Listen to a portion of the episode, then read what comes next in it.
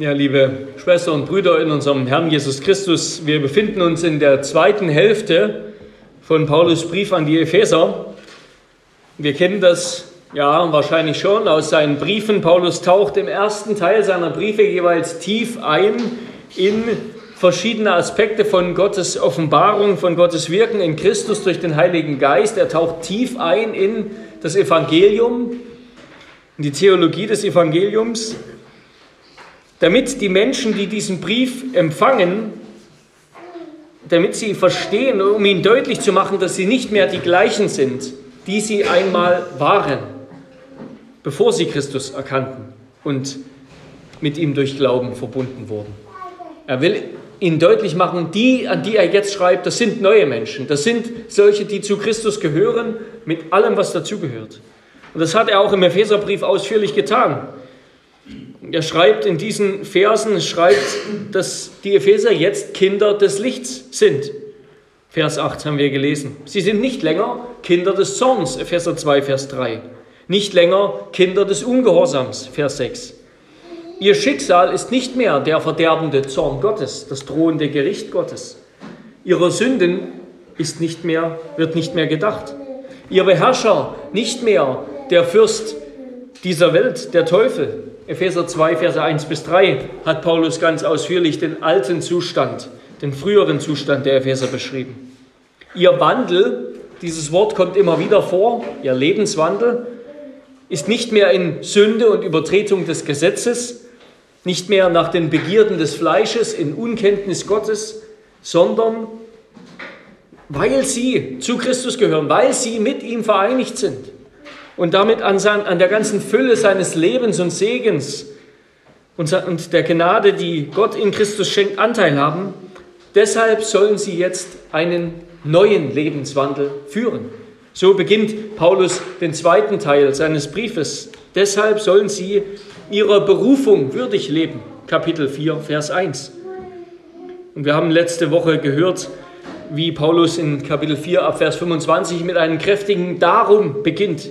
Er hat vorher wieder über den alten Menschen gesprochen, der sie einmal waren und jetzt der neue Mensch sind in Christus, der geschaffen ist zu wahrer Gerechtigkeit und Heiligkeit. Darum sollen sie als Glieder am Leib Christi, so wie sie miteinander umgehen, das war der Fokus letzte Woche, ein, als neue Menschen leben. Jetzt geht es nicht so sehr darum, wie Christen als Glieder am Leib Christi miteinander umgehen, sondern es geht darum, wie wir uns wie Christen sich gegenüber der Welt abgrenzen, wie sie mit den Versuchungen, die aus der Welt kommen, umgehen. Und die zentrale Aussage dieser Verse steht in Vers 7, ganz kurz und knapp. Darum seid nicht oder werdet nicht ihre Mitgenossen, ihre Mitteilhaber. Werdet nicht zu Partnern der Götzendiener und Kinder des Ungehorsams, denn ihr gehört ja zu Christus. Ihr seid eins mit ihm. Ihr könnt nur sozusagen in einem Team spielen. Entweder Team Jesus oder Team Welt. Das ist, das ist also der, der theologische Rahmen, in den diese Ermahnungen, die uns jetzt, die Paulus jetzt anbringt, eingebettet sind. Und was sagt Paulus jetzt über diese Auseinandersetzung mit der Welt, in der wir stehen? Er spricht in den Versen 3 bis 6 negativ sozusagen von unserer Abgrenzung oder über unsere Abgrenzung von der Welt. Dann kommt diese eben Ermahnung, diese zentrale Aussage in Vers 7, werdet nicht ihre Mitgenossen, seid nicht die Mitgenossen der Kinder des Ungehorsams. Und dann Vers 8 bis 14 positiv. Wie sollen wir als Kinder des Lichts leben? Wie sollen wir als Kinder des Lichts leben? Und wir wollen darüber in zwei Punkten nachdenken, die wir auch im Faltblatt finden. Erstens, habt nichts zu schaffen mit den Werken der Finsternis, sondern zweitens lebt im Licht. Erstens also, habt nichts zu schaffen mit den Werken der Finsternis. Was sagt Paulus hier über die Haltung der Heiligen gegenüber der von Sünde befleckten, ja von Sünde getränkten Welt? Was sagt er?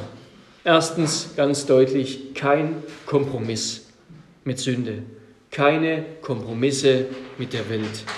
Das ist keine Option, den Kampf oder den Druck oder die Anfechtung, in der wir stehen, zu lösen. Das ist keine Option, kein Kompromiss. Schaut mit rein, was er sagt. Er sagt, von Sünde soll nicht einmal die Rede sein. Kein einziges Wort sollen wir davon in den Mund nehmen. Kein einziges schlechtes Wort. Wer davon beherrscht ist, von diesen Sünden, über die er hier spricht, der hat keinen Anteil am Reich Gottes.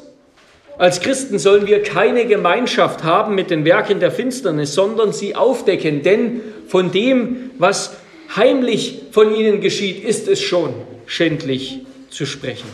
Also es wird ganz deutlich kein Kompromiss, kein Kontakt, nichts. Das heißt freilich nicht, dass wir nicht darüber reden dürfen, über Sünde, um sie auch, um auch das zu verstehen. Das tun wir ja schon, wenn wir diesen, über diesen Text nachdenken. Aber es heißt, dass wir uns nicht damit oder dadurch identifizieren sollen. Ja, Sünde hat jeden Bereich, jede Zelle dieser Welt befallen, infiziert und das Gute darin beinahe vollständig zerstört, vollständig abgetötet. Und je, je besser Gottes Idee Je besser Gottes Schöpfungsidee, desto schlimmer die teuflische Verkehrung.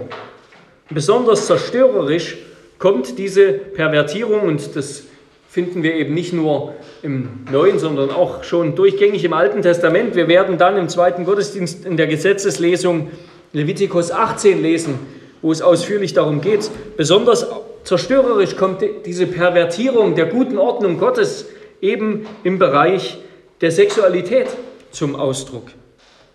Weil Sexualität Menschen so tiefgreifend und kraftvoll beeinflusst, weil sie so etwas Schönes und ganz innerlich persönlich Bewegendes ist. Deshalb ist eine verdrehte Sexualität umso verführerischer, ganzheitlich zerstörerisch. Aber das Gleiche gilt auch für die wunderbare Erfindung des Redens. Ja, und alles, was Gott uns geschenkt hat, dass wir mit unseren Worten tun können, mit unserer Stimme tun können. Die Vielfalt und Schönheit menschlicher Ausdrucksweise, menschlichen Gesangs und so weiter und andererseits wie gottlos, betrügerisch, verletzend, hohl menschliche Worte werden, wenn sie von der Quelle ihres Erfinders abgeschnitten sind. Ja, wir spüren die Begierden des Fleisches in diesen beiden Bereichen der Sexualität und des Redens besonders intensiv. Was nicht heißt, dass es die einzigen oder die schlimmsten Sünden sind. Da, dazu sage ich gleich noch etwas. Wie gehen wir als Christen mit solchen Verwirrungen um? Müssen wir uns damit nicht irgendwie abfinden, nicht abwägen? Manche Verirrungen sind nicht so schlimm wie andere. Mit manchen kann man leben, mit anderen nicht. Können etwa homosexuelle Beziehungen oder andere Formen sexueller Sünde geheiligt werden, wenn sie nur zwischen Christen geschehen? Darf man bestimmte Sünden, wie etwa dumme Witzeleien oder obszöne Sprüche, vielleicht dulden, solange sie nicht öffentlich sind? Oder darf man bestimmte Sünden bei Christen bestimmter Altersgruppen vielleicht stehen lassen, weil sie eher anfällig dafür sind? Paulus Antwort ist ganz klar. Keine Kompromisse. Und Jesus ist ebenfalls unmissverständlich. Wenn dir dein rechtes Auge ein Anstoß zur Sünde wird, so reiß es aus und wirf es von dir.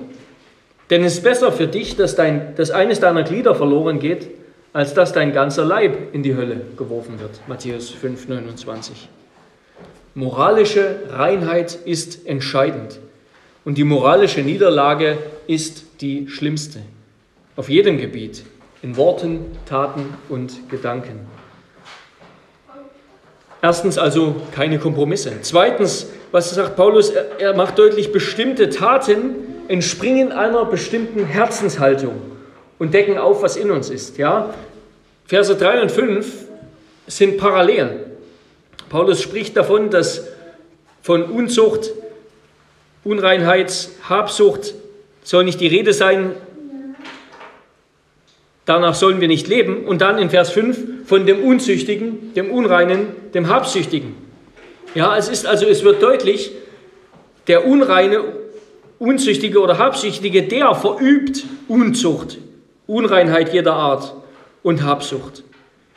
Und wiederum, wer unaufhörlich, wer ungebremst, wer ohne Ende Unzucht, sexuelle Sünde, jeder Art Unreinheit und Habsucht ausübt, der prägt damit nicht nur sein Inneres, sondern er zeigt, was für ein Herz er hat, was eigentlich in seinem Inneren ist, nämlich dass er ein Götzendiener ist. Das hat Jesus ganz deutlich gesagt, von innen aus dem Herzen des Menschen heraus kommen die bösen Gedanken hervor. Ehebruch, Unzucht, Mord, Diebstahl, Geiz, Bosheit, Betrug, Zügellosigkeit, Neid, Lästerung, Hochmut und so weiter.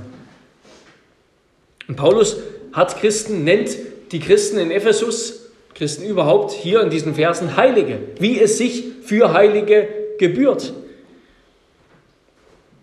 Das heißt, wir sind sowohl in Bezug auf Gottes Urteil über uns, wie wir letzte Woche gehört haben, ich erinnere an das Stichwort doppelte Gnade, wir sind sowohl in Bezug auf Gottes Urteil über uns, unsere Rechtfertigung, als auch in Bezug auf unser Herz, unsere Heiligung, sind wir neue Menschen. Wir wurden gerecht gesprochen, wir wurden wiedergeboren. Wir sind abgesondert von der Welt und sollen nun auch so leben, wie es sich für Heilige geziemt. Wir sollen heilig sein, wie Gott heilig ist, denn er hat uns schon geheiligt. Und wenn wir Heilige sind, dann darf unser Umgang mit Sexualität nicht mehr geprägt sein von dem Schmutz der Welt.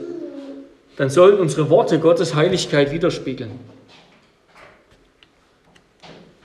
Erstens also kein Kompromiss. Zweitens, bestimmte Taten entspringen einem bestimmten Herzen, einer bestimmten Herzenshaltung.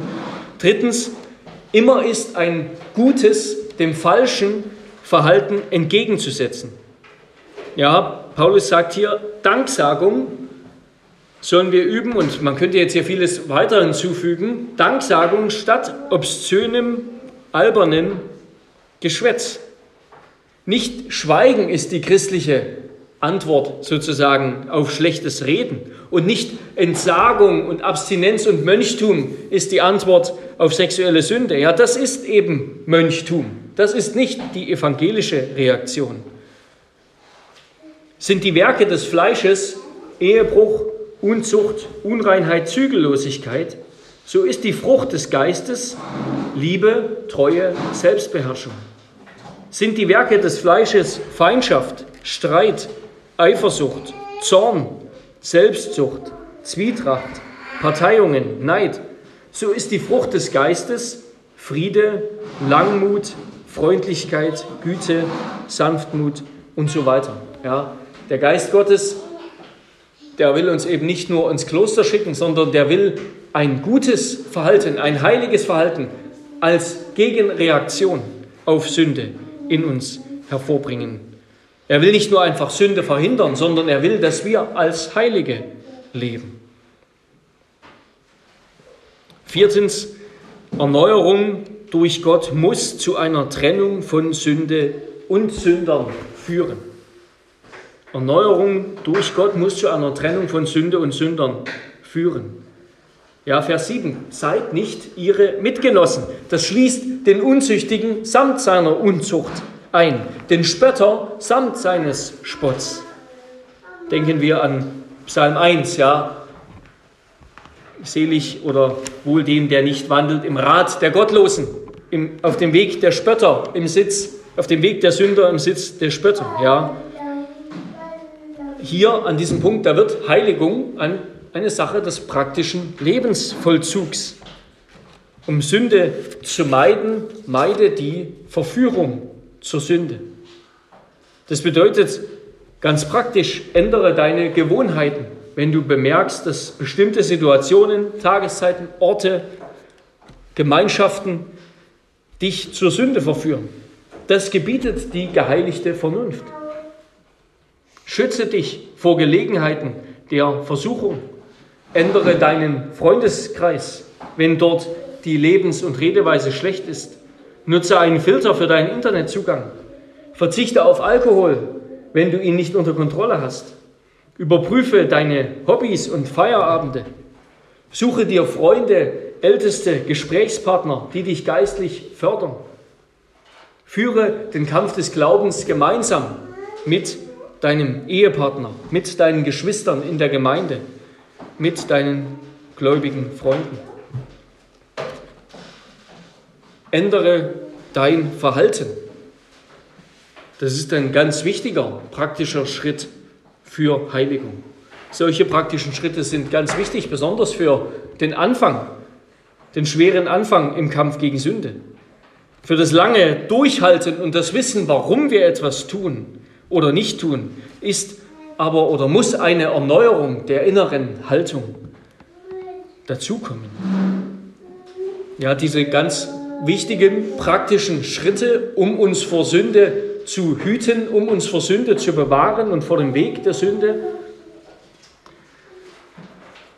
die sind unerlässlich, aber die, die stehen auf der Grundlage, dass jegliches geistliche Leben und alle Kraft zur Abwehr von Sünde und im Kampf des Glaubens von Gott kommt und allein von Gott. Ja, wir sind in allem abhängig von ihm. Wie Paulus den Korinthern geschrieben hat, Gott aber ist mächtig, euch jede Gnade im Überfluss zu spenden, sodass ihr in allem, alle Zeit, alle Genüge habt und überreich seid zu jedem guten Werk. Ja, Gottes Gnade ist überfließend. Wir leben als Christen in einem Ozean der Gnade. Und gerade deshalb ist der Anspruch auch hoch, weil die Gnade Gottes, der alles schenken will, was wir brauchen, da ist. An ihr mangelt es niemals. Wir haben alle Zeit Zugang zum Thron der Gnade durch Christus. Darum eile morgens und abends und wenn du angefochten wirst zu diesem Thron, von dem du nie abgewiesen wirst, sondern immer zur rechten Zeit Hilfe erfährst, eben weil der gerechte Christus dort für dich eintritt. Eile zu Gott und bitte ihn um Hilfe und er wird dir helfen. Es wird niemals an Gnade mangeln, wenn wir Gott darum bitten. Und deshalb ist der Anspruch an unser Leben auch so hoch, weil die Gnadengaben, die Gott dazu schenkt, dass wir so leben, so reichlich, so überreichlich sind.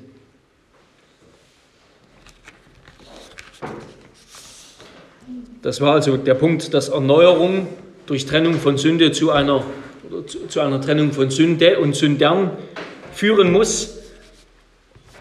Außerdem macht Paulus deutlich, fünftens, Sünde bleibt nicht ohne Folgen. Sünde bleibt nicht ohne Folgen, sondern der Zorn Gottes folgt ihr auf den Fuß. Ja, die, die so leben, werden ins Gericht kommen. Die, die so leben, werden ins Gericht kommen. Vers 6. Sie stehen unter dem Zorn Gottes. Spätestens im letzten Gericht wird alles aufgedeckt, wenn Gottes Licht darauf scheint. Aber in der Regel hat Sünde bereits in diesem Leben verheerende Folgen. Sie zerstört Beziehungen, sie macht uns kaputt und sie zerstört uns vollends, wenn sie zu einer Sucht wird. Aber sechstens, die Welt tischt uns auch eine Wahrheit oder Wahrheiten auf. Und Sünde trägt uns viele Verheißungen vor, wie gut es uns doch tun würde, Sünde nachzugeben und im Sinne der Welt zu leben. Aber Paulus warnt uns, lasst euch von niemanden mit leeren Worten verführen. Denn um dieser Dinge willen kommt der Zorn Gottes über die Söhne des Ungehorsams. Ja, wenn wir nicht auf der Hut sind, wenn wir nicht mit dem Wort Gottes, mit dem Schild des Wortes Gottes all die brennenden Pfeile der Lüge auslöschen, das Wort Gottes als Schild dagegen erheben, dann werden sie uns treffen, dann werden wir ineffektiv werden für den Dienst Gottes.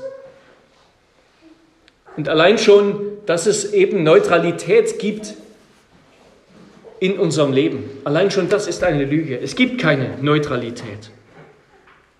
Zumindest nicht in dem Leben vor Gott. Es geht entweder für Gott oder gegen Gott.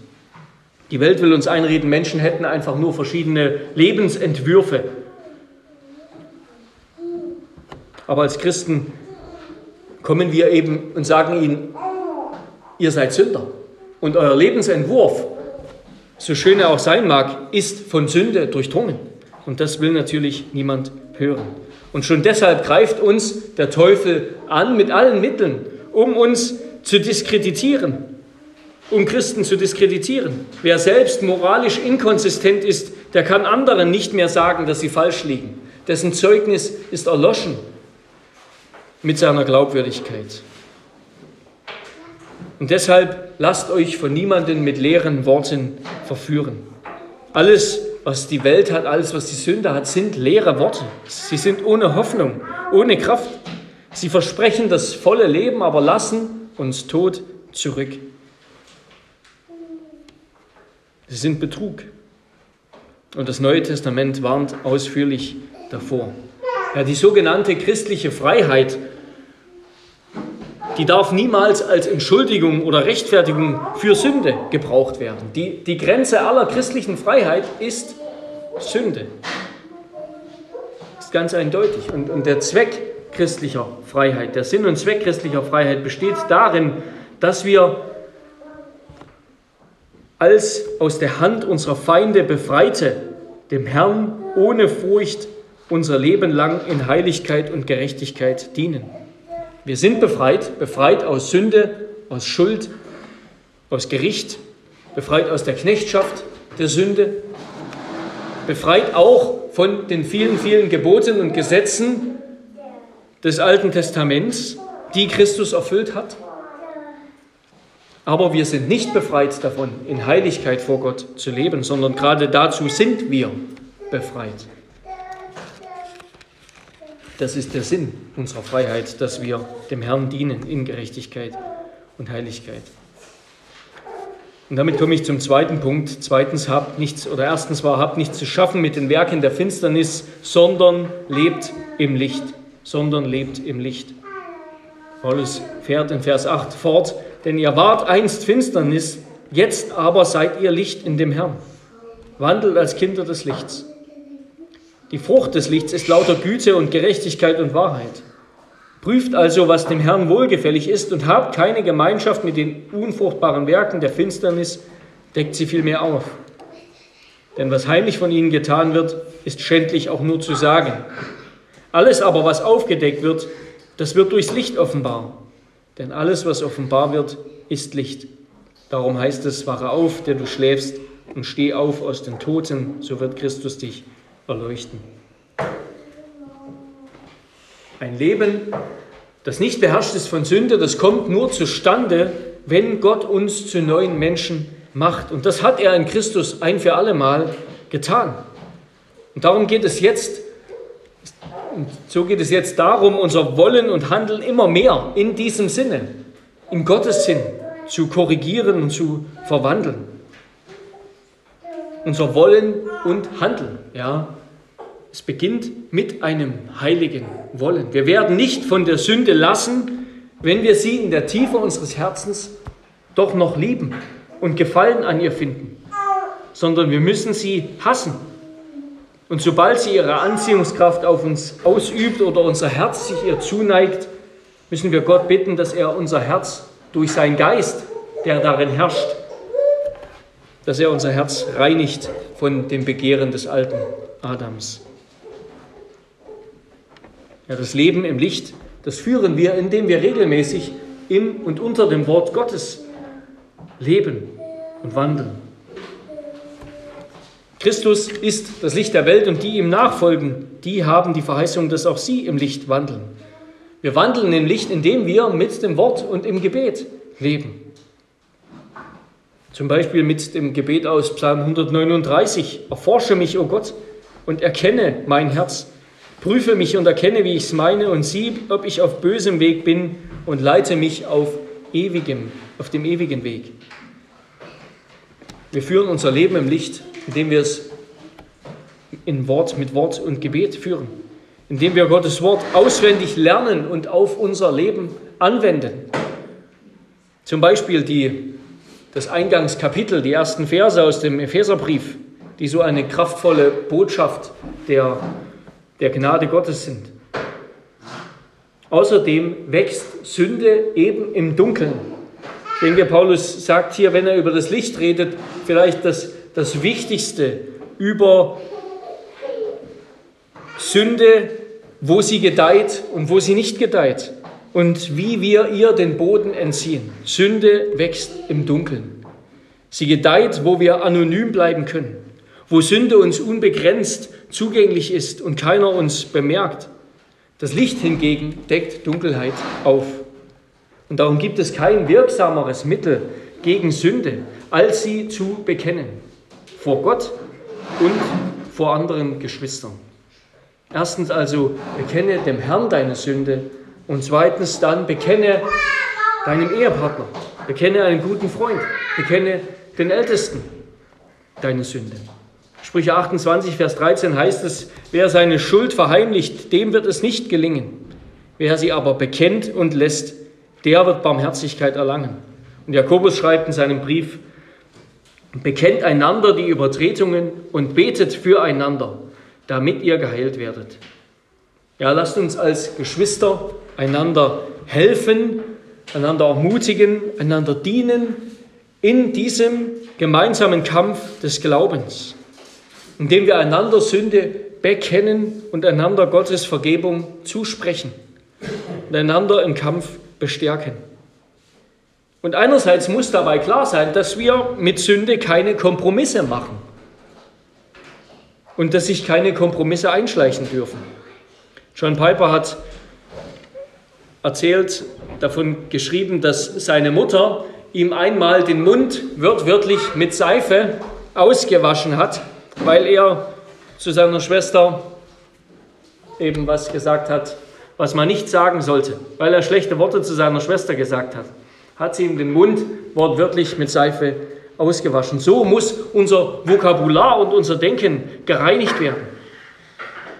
Keine Kompromisse. Aber andererseits darf die, die Inkonsistenz, dass unser Leben eben noch nicht ganz übereinstimmt mit dem heiligen Willen und Anspruch Gottes, darf die Inkonsistenz, die uns allen noch zu schaffen macht, eben nicht dazu führen, dass wir Sünde voreinander verheimlichen und einander etwas vormachen, dass immer alles in Ordnung sei. Und auch darf es nicht so sein, dass manche Sünden besonders verdammt werden, während andere zu Nebensächlichkeiten gemacht werden. Und in christlichen Kreisen gilt sexuelle Sünde, besonders in konservativen Kreisen, häufig als das Problem Nummer eins. Während andere Sünden, Zorn, Geldgier, Egoismus, Stolz, Neid, Faulheit und man könnte jetzt ja andere anreihen, schnell unter den Tisch fallen. Und unter anderem, gerade deshalb ist es uns so unangenehm, zum Beispiel über Sexualität zu reden. Und es wird zu oft unter den Teppich gekehrt, dieses Thema, wo es doch so eine große Herausforderung unserer Gegenwart ist, ein unumgängliches Thema für junge Leute und ja wirklich wie eine Seuche, die die Welt infiziert hat, völlig infiziert hat, Stichwort Pornografie. Dass wir einander Sünde bekennen, auch mit, mit bestimmten Personen über persönliche Sünden und Kämpfe reden, das soll uns nicht, nicht nur in der Überwindung solcher Sünden helfen und unseren Widerstand stärken, sondern es soll uns auch vor Isolation, vor Selbsthass, vor Depression, vor Einsamkeit, vor stark belasteten Schamgefühlen schützen, zu denen heimliche Sünde führt, die im Dunkeln blüht. Ja, es ist wichtig, dass wir einander die Sünde bekennen und dass sich das nicht in uns hineinfrisst, denn das zerstört uns als Menschen und als Christen. Als Gemeinde sollen wir ein Scheinwerfer sein, der die unfruchtbaren Werke der Finsternis aufdeckt und Menschen zeigt, wohin Gottes Licht uns führt. Wir tun das nicht, indem wir in das Leben von Sündern oder die Sünde hineinspionieren und um zu sehen, was alles falsch läuft, sondern wir tun das, indem wir selbst ein Leben im Licht führen. Ja? Das Licht selbst und wir als ein Spiegel des Lichts, das hat schon den Effekt, dass es Dunkelheit aufdeckt. Wenn wir als Menschen im Licht leben, dann werden wir automatisch in einem Umfeld, das immer finsterer wird, aufleuchten. Und wir werden das Finstere und die Sünde enttarnen mit unserem Lebenswandel. Und was braucht unsere Gegenwart mehr? Was brauchen unsere Mitmenschen? Unser von Finsternis verhülltes und verblindes Volk mehr als das. Als Menschen, die in Heiligkeit leben, die für Gottes große Sache leben. Und die Sache seines Evangeliums, die nicht für ihren persönlichen irdischen Komfort leben und keine Kompromisse machen mit Sünde und mit dem Ganzen, was aus der Finsternis hervorquillt. Menschen, die nicht Tag und Nacht nach Selbsterhaltung, Selbstverherrlichung, Selbsterholung streben, sondern nach etwas Größerem, nach etwas Bedeutenderem, als sie selbst es sind. Was ist die größere Sache, für die du lebst? Lebst du, leben wir für eine größere Sache? Ja, allzu oft pflegen auch wir die gleichen Lebensträume wie unsere ungläubigen Arbeitskollegen und Nachbarn. Darum lasst uns den Herrn bitten, dass wir ihn mehr lieben als uns selbst, ihn mehr lieben als unsere Bedürfnisse, als unsere Träume, als unser Verlangen. Lasst uns ihn bitten, unsere so oft undisziplinierte Hingabe zu korrigieren und uns zu erneuern aus dem müden Trott, zu dem unsere Jüngerschaft so leicht verkommt, aus dem mittelmäßigen Dahinplätschern eines Lebens in Heiligkeit herauszutreten. Lasst uns ihn bitten, für seine große Sache, für die Sache des Evangeliums zu leben, als Lichter, als Leuchten der Heiligkeit in dieser finsteren Welt. Ja, möchte Gott uns dafür erwecken, für sein Reich, für das Reich des Christus und Gottes, zu dem wir ja bereits gehören und dessen Verwirklichung wir erbitten und in fester Hoffnung erwarten. Lasst uns ihn auch bitten, dass dieses Abendmahl, das wir gleich gemeinsam feiern wollen, uns ein Mahl der Stärkung ist für unseren Glauben in allen Anfechtungen und Kämpfen aber auch ein Mal der Ausrichtung auf das Wesentliche, auf das, was von Gott kommt und für ihn ist, auf Gottes Reich, auf seine Zukunft, auf seine Berufung, auf seine Kirche, auf sein Haus. Ja, und seid getrost, jeder Anfang von Heiligkeit in unserem Leben, jede Bitte um Kraft, um Treue, um Wachstum, jeder Sieg über Sünde, wie klein er auch sei, und jede Hinwendung zum Licht, die ist nicht nur ein Werk, das Gott in uns vollbringt, eine Auswirkung dafür, davon, dass wir ihm gehören, dass wir sein sind. Sie ist auch für Gott ein Grund zur Freude. Ein Gott, für Gott ein Grund zur Freude, der uns mit sich freut, der sich mit uns freut, wenn wir in Heiligkeit, in seinem Licht leben. Sondern vor allem ist jeder kleine Anfang, jede Bitte, jeder kleine Sieg ist schon das Werk des Heiligen Geistes, des Geistes des Lichts. Es kommt nicht aus uns. Und gerade wenn wir uns machtlos fühlen, angesichts der, der scheinbaren Übermacht der Sünde müssen wir uns immer wieder erinnern, die Kraft kommt von Gott und sie ist bei ihm in aller Fülle, wie wir das gehört haben. Gott schenkt uns seine Gnade, damit wir in jedem guten Werk, in allen Dingen Überfluss haben. 2. Korinther 9, Vers 8. Wenn wir im Licht wandeln, im Licht des Herrn, dann wird sein Licht uns erleuchten und die Finsternis aus unserem Leben vertreiben und uns zu Lichtern in dieser finsteren Welt machen. Die Kraft, das Licht, der Schein, das neue Leben in Heiligkeit, er ist die Quelle von all dem. Darum tritt zum Thron der Gnade im Namen Jesu, so wirst du Gnade empfangen und rechtzeitige Hilfe. Amen.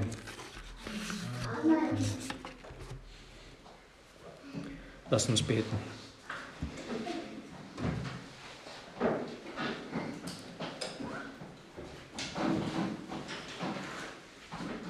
Herr unser Gott, du, wir danken dir für, das, für dein Wort, in dem du uns deutlich machst, dass wir nicht mehr zu dieser Welt gehören, nicht mehr von hier sind und deshalb auch nicht mehr Anteil haben können an dem Lebenswandel, den diese Welt führt. Herr, wir stehen in radikaler Feindschaft zu dem Leben dieser Welt. Wir danken dir, dass du uns aber nicht nur zurücklässt mit dem Gebot, mit dem Gesetz zu einem heiligen Wandel, sondern das erste Wort, das du zu uns gesprochen hast, ist, dass wir schon Kinder des Lichts sind. Herr, und du schenkst uns deine Gnadenmittel, eben dein Wort, dein gepredigtes und auch gelesenes Wort, auch das Sakrament des Herrnmahls, das wir gemeinsam feiern wollen, dass du uns durch deine Gnadenmittel das schenkst, was wir brauchen, dass du unser Wollen erneuerst und uns das Vollbringen schenkst.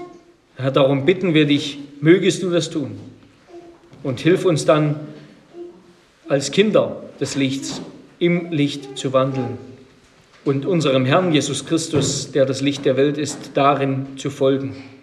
Und dann haben wir die Verheißung, dass wir nicht in der Finsternis wandeln werden, sondern das Licht des Lebens auf uns scheinen wird. Amen.